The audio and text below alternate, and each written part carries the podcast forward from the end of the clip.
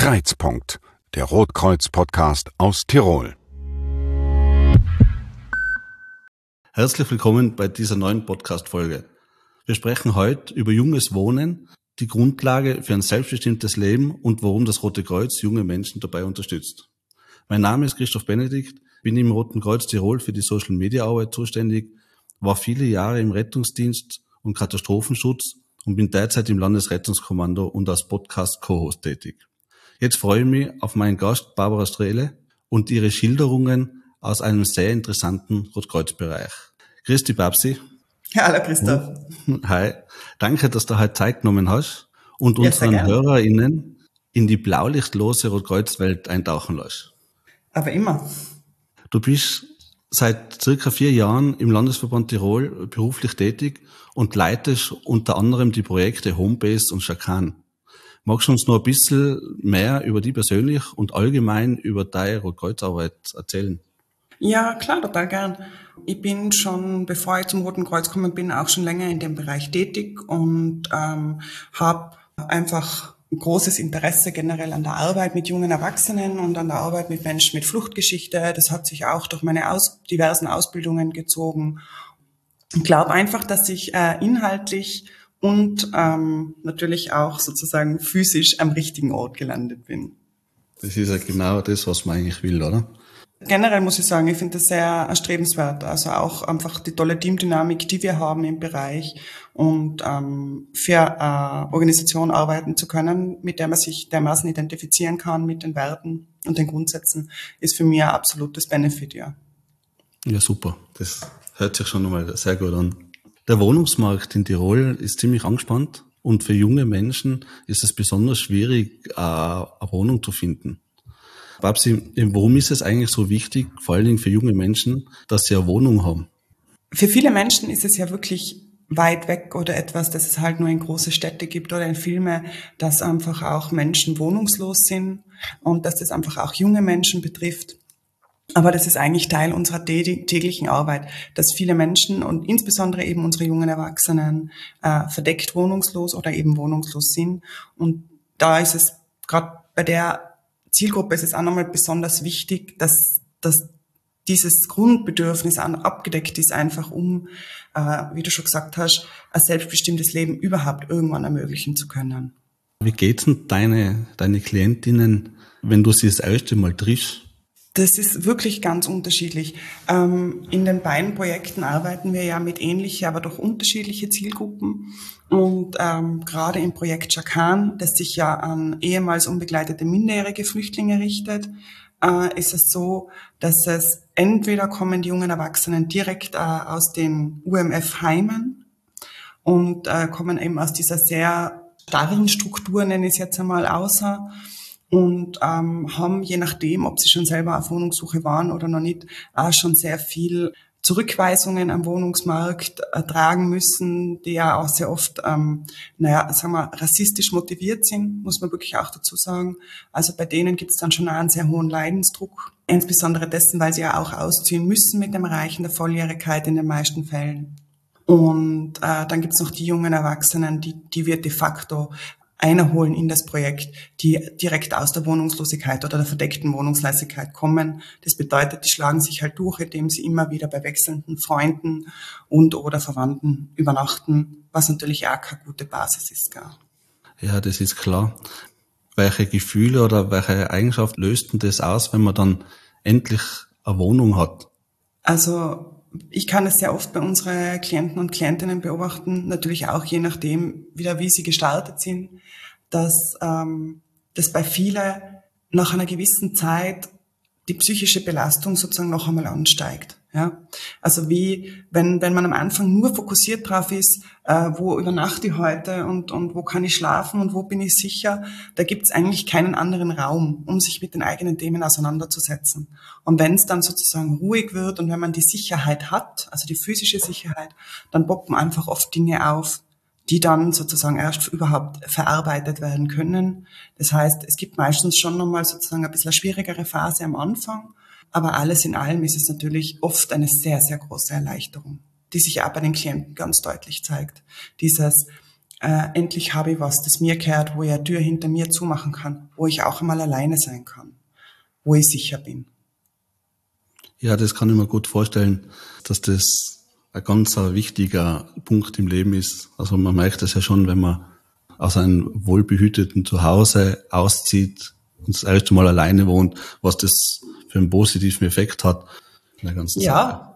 Es ist aber auch, und das, das, das kann ich natürlich auch verstehen, für, insbesondere für die jungen Erwachsenen, die dann wirklich aus einem, aus einem Heim, aus einer Heimstruktur rauskommen, äh, für die ist das auch oft erschreckend.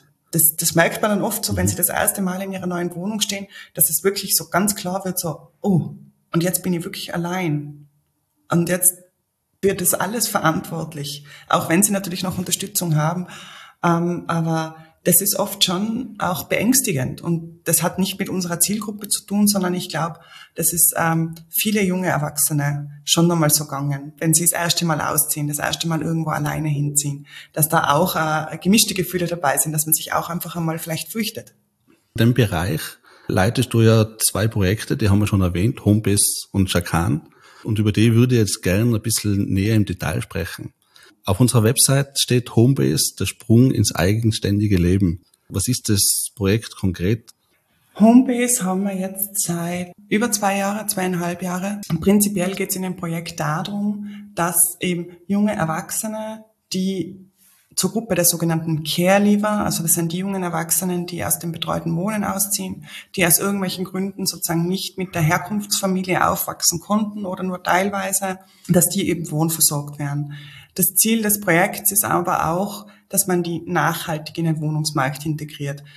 Das Projekt soll nicht wieder eine Zwischenlösung sein, wo sie nach der Projekt Projektlaufzeit, die mit einem Jahr veranschlagt ist, dass sie dann wieder vor demselben Punkt stehen, sondern es geht wirklich darum zu schauen, wie verschaffe ich denen einen Zutritt zum Wohnungsmarkt und auch, wie können sie dort Fuß fassen, um dann eben selbstständig weiterzuleben. Deswegen ähm, übernimmt das Rote Kreuz die Mietverträge als Hauptmieter über ein Jahr dann können sozusagen die Vermieterinnen relativ risikoarm testen und erfahren, dass auch unsere jungen Erwachsenen ganz normale Mieterinnen sind. Die Mieterinnen haben noch den kleinen Luxus, dass es uns noch gibt, dass sie gewisse Lernprozesse einfach noch machen können und äh, dass sie die Unterstützung haben können, die sie brauchen, also von äh, sozialarbeiterischer Unterstützung durch Seiten der KIO, also der Kinder- und Jugendhilfe, oder sei es Unterstützung durch uns in allen Belangen rund um die Wohnung oder hausmeisterische Tätigkeiten. Da haben sie sozusagen, ich sage immer, wir sind die erste Wohnung mit Stützradl. Ja? Und wenn dieses Jahr abgelaufen ist und die Bewohnerinnen oder der Bewohner halt sagen, sie fühlen sich sehr wohl in der Wohnung und sie möchten gerne dort bleiben, suchen wir dann das Gespräch mit den Vermieterinnen und versuchen dann unsere Klienten und Klientinnen in einen eigenen Mietvertrag in derselben Wohnung abzulösen. Und wie läuft es am Anfang ab? Wo kann man sich da melden? Das Projekt Homebase wird ja finanziert vom Land Tirol, genauer gesagt von der Kinder- und Jugendhilfe. Und da ist es auch so, dass sich unterschiedliche Einrichtungen der Kinder- und Jugendhilfe selbst oder unterschiedliche Einrichtungen aus dem Bereich des betreuten Wohnens bei mir melden und sagen, sie haben einen Klient, eine Klientin, die inhaltlich gut passen würde. Das bedeutet sozusagen, dass die jungen Erwachsenen einfach schon die Möglichkeiten haben, sozusagen, dass die so gut aufgestellt sind, dass sie diese wenige Struktur, die wir sozusagen bieten, dass das ausreicht, dass sie gut alleine leben können, äh, melden die bei mir an, die kommen dann auf eine Warteliste. Die Wartezeit, das ist oft ganz schwierig zu sagen, weil die Warteliste selber ist natürlich immer sehr, sehr voll, der Bedarf ist sehr, sehr groß. Ja, das wollte ich gerade fragen, äh, wie groß die Nachfrage ist. Ist das ein großes Problem bei uns in Tirol? Also ich glaube, dass generell das Thema leistbares Wohnen in Tirol ein extrem großes Thema ist. Der Wohnungsmarkt ist extrem hart umkämpft. Die Mieten haben äh, schwindelerregende Höhen erreicht. Also sind teilweise wirklich kaum finanzierbar. Wohnungen, auch Gasonieren. Und dann haben sozusagen unsere Klienten und Klientinnen auch noch das Pech, dass sie halt ähm, je nachdem einfach nicht diesen klassischen Vorstellungen entsprechen von einem Vermieter, einer Vermieterin, an wen sie gerne vermieten möchten. Das bedeutet für mich, auf der einen Seite braucht es natürlich so Projekte wie uns, die halt einer spezifischen Zielgruppe Sachen ermöglichen, Auf der anderen Seite bräuchte es aber, das ist natürlich meine ganz persönliche Ansicht, auch einfach eine Regulierung des Wohnungsmarktes in Tirol. Es bräuchte mehr sozialen Wohnbau, es bräuchte mehr Möglichkeiten, dass Menschen leistbar und, wie soll ich sagen, trotzdem adäquat wohnen können. Es ist, wie wir schon besprochen haben am Anfang, es ist ja ein Grundbedürfnis. Oder ja, vielleicht genau. auch das Grundbedürfnis überhaupt. Das zweite Projekt, Schakan, geht in eine ähnliche Richtung, ist aber echt anders. Kannst du uns da ein bisschen was erzählen? Ja, sehr gern. Shakan ist sozusagen das große Projekt, das wir zuerst gestartet haben, das vor Homebase gestanden ist, das ähm, finanziert wurde durch den Verein Österreich Hilfsbereit vor inzwischen über vier Jahren und sich eben an die Gruppe der unbegleiteten minderjährigen Flüchtlinge richtet, um genau zu sein, wenn die halt die Volljährigkeit erreichen das heißt, da haben wir ein bisschen eine andere Zielgruppe, aber der Grundgedanke ist derselbe. Es hat sich einfach gezeigt, dass die extrem schwer Zugang am Wohnungsmarkt finden, sei es einfach, weil sie junge Erwachsene sind, aber natürlich auch aufgrund von der Tatsache, dass sie halt eventuell keinen österreichischen Namen haben, dass sie ähm, die deutsche Sprache nicht fehlerfrei beherrschen oder, weil ich, meine, ich beherrsche die deutsche Sprache auch nicht fehlerfrei, aber nicht ja. eben so, wie sich, wie sich das unsere Vermieter und Vermieterinnen halt vorstellen. Da gibt es einfach sehr viele Ausschlussgründe sozusagen. Und das hat einfach dazu geführt, dass dass die in total prekäre Situationen kommen, dass einfach auch dieses ganze System nach hinten verstopft sozusagen, dass die Plätze in den Betreuungseinrichtungen besetzen, die sie gar nicht mehr brauchen würden, weil sie einfach sozusagen den, diesen, dieses Ausmaß an Unterstützungsleistung nicht mehr brauchen würden. Gleichzeitig können andere nicht nachrücken und sie kommen aber auch nicht von der Stelle oder landen eben im schlimmsten Fall in der Wohnungslosigkeit. So mit diesem Grundsatz, also mit diesen, dieser Ausgangslage ist das Projekt damals gestartet. Unsere jungen Erwachsenen sind im Normalfall am Anfang angedockt an die Kinder- und Jugendhilfe oder an, ähm, was das nennt sich, die Unterstützung der Erziehung und äh, haben sozusagen einen Betreuer, Betreuerin zur Seite, die ihnen helfen sollen bei den unterschiedlichsten Problemlagen, sozusagen in der Bewältigung des Alltags, Früher hat es dazu geführt, dass die Betreuerinnen eigentlich inhaltlich gar nicht mit den Klientinnen arbeiten konnten, sondern nur damit beschäftigt waren, irgendwie zu schauen, dass sie einen halbwegs adäquaten Wohnraum finden. Wenn die Wohnversorgung dann geregelt ist äh, und sie ihre zeitlichen Ressourcen wirklich darauf verwenden können, mit den jungen Erwachsenen zu arbeiten, ist es natürlich äh, absolut im Sinn der Sache. Gell? Bei diesem Projekt gibt es auch einen Workshop für ein gutes Miteinander. Magst du uns da ein bisschen was erzählen, was da ja. angeboten wird? Wir haben im Rahmen von dem Projekt auch die Möglichkeit, also das ist jetzt mit Corona, muss ich zugeben, etwas zum Erliegen gekommen, äh, soll aber wieder anlaufen. Wir machen sogenannte Wohnworkshops, unter anderem in Zusammenarbeit mit der Initiative Doppel Plus, wo unsere jungen Erwachsenen lernen können, lernen dürfen, zum Thema einfach alles rund ums Thema Wohnen, muss ich dazu sagen. Das fängt an bei, wieso darf man eigentlich die Schuhe oder den Kinderwagen nicht vor der Wohnung stehen lassen in einem Mehrparteienhaus. Auch Dinge, die ich, muss ich auch zugeben, oft nicht genau gewusst habe. Also warum soll zum Beispiel der Kühlschrank nicht ganz an der Wand stehen? Also eben Schimmelvermeidung, richtiges Lüften, aber auch zum Thema Leben miteinander in einem Mehrparteienhaus. Also wie geht man mit Nachbarn, Nachbarinnen um? was können da auch für Konflikte sein, wie kann man die lösen, aber auch so Basics wie, was ist eigentlich äh, eine Kaution, was ist eine Provision, was ist eine Vertragserrichtungsgebühr etc., dass sie einfach das alles einmal haben kennenlernen können und verstehen, dass wenn sie irgendwann später in der Zukunft eine eigene Wohnung übernehmen, also ganz äh, unabhängig von uns sozusagen, dass sie einfach auch all diese Dinge im Blick haben, dass sie wissen, was ist ein Über Übergabeprotokoll, warum ist es wichtig, also wäre das eigentlich ein Workshop, den man, ich weiß, das wäre jetzt viel Arbeit, aber generell anbieten könnte. Ich kann mir vorstellen, wie du schon gesagt hast, du hast selber nicht gewusst, dass der Kühlschrank nicht direkt an der Wand steht. Ich habe das jetzt ehrlich gesagt auch nicht gewusst. Also vielleicht kommen wir mal vorbei. das, da muss ich an unsere Partner eben die, die Initiative Doppelplus, die machen ein, die machen so Beratungen für einkommensschwache Haushalte. Ähm, die machen das wirklich ganz toll und bieten da die verschiedensten äh, Dinge an. Da kann man auch einen Energiecoach haben, der zu einem in die Wohnung kommt und einem zeigt, wo man hier einsparen könnte, sinnvoll und all diese Dinge. Also das ist, das ist wirklich lässig und ähm, je nach Bedarf und je nach Sprache machen wir es eben in Kooperation oder in der Zwischenzeit auch manchmal alleine. Jetzt haben wir ja. eine relativ gute Expertise schon aufgebaut mit den mhm. unterschiedlichsten Themen, die dann da begegnen. Ja, das kann man vorstellen. Ich kann mir gut vorstellen, dass in deinem Job manchmal recht große Herausforderungen zum Meistern sind. Bekommst du und das Rote Kreuz von Partnern Unterstützung? Hast schon zwei genannt, aber gibt es da so eine ganze Gruppe oder, oder wie ist denn das aufgebaut?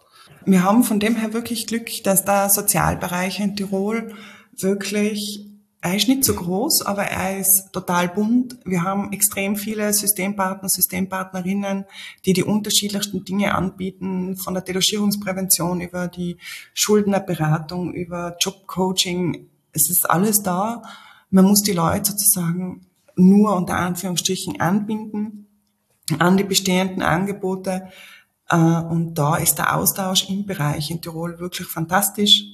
Es gibt in Tirol auch die sogenannte Vernetzung Asyl, wo sich einmal im Quartal alle Player, groß und klein, sozusagen im Bereich zusammensetzen und einfach mal schauen, was passiert gerade, was ist bei uns Thema, wo können wir einander unterstützen. Kooperationen äh, pflegen wir natürlich mit der Kinder- und Jugendhilfe, mit den unterschiedlichen Abteilungen, auch mit den ganzen Einrichtungen im Bereich betreutes Wohnen. Und wir haben natürlich auch Glück, Innerhalb der Organisation haben wir extrem viele Sozialangebote, wie du gesagt hast, außerhalb des Blaulichtbereichs, an die wir andocken können, seien es jetzt ähm, die Tafeln oder, oder Kleiderläden oder Sozialbegleitung. Ähm, es gibt da ein, ein großes Potpourri und wenn man es gerade kennt, dann kann man da ganz viel möglich machen. Das ist super und wichtig, weil ich glaube, allein könnte man sowas nicht stemmen. Schwierig, sehr schwierig. Und es ist fein, wenn man da jemand anderen noch hat, wo man sich absprechen kann. Wie geht's denn deine Klientinnen nach einem Jahr, wenn sie dann selber die Wohnung übernehmen können, also den Mietvertrag übernehmen? Es gibt ganz unterschiedliche Szenarien sozusagen. Gell? Also wir sehen äh, auch auf wir haben zum Beispiel nicht nur Klienten, Klientinnen, die die Wohnungen übernehmen, sondern äh, wir haben in letzter Zeit, das hat mich besonders gefreut, ähm, auch Klienten und Klientinnen gehabt, die dann zum Beispiel Dienstwohnungen bekommen haben, weil sie bei der ÖBB oder bei der Post arbeiten. Das ist natürlich auch eine tolle Chance. Und äh, da freuen wir uns natürlich genauso drüber. Wir haben auch Klienten gehabt, die in der Zwischenzeit geheiratet haben und äh, selber eine Familie gegründet und dementsprechend dann in eine große Wohnung umgezogen sind oder die äh, beruflich bedingt das Bundesland verlassen haben. Das sind alles Sachen, die es wunderbare Erfolgsgeschichten sind für uns. Es sind auch die, die unsere Wohnungen dann übernehmen. Es ist einfach ein Stolz da bei den Leuten. So dieses, mhm. da habe ich was geschafft und das ist meins und da brauche ich jetzt sozusagen nie mehr, niemanden anderen mehr. Ja, genau. Das hat tatsächlich was wie bei einem Kind, wenn es selber Radl fahren kann nachher, ohne dass ja. jemand hinten haltet.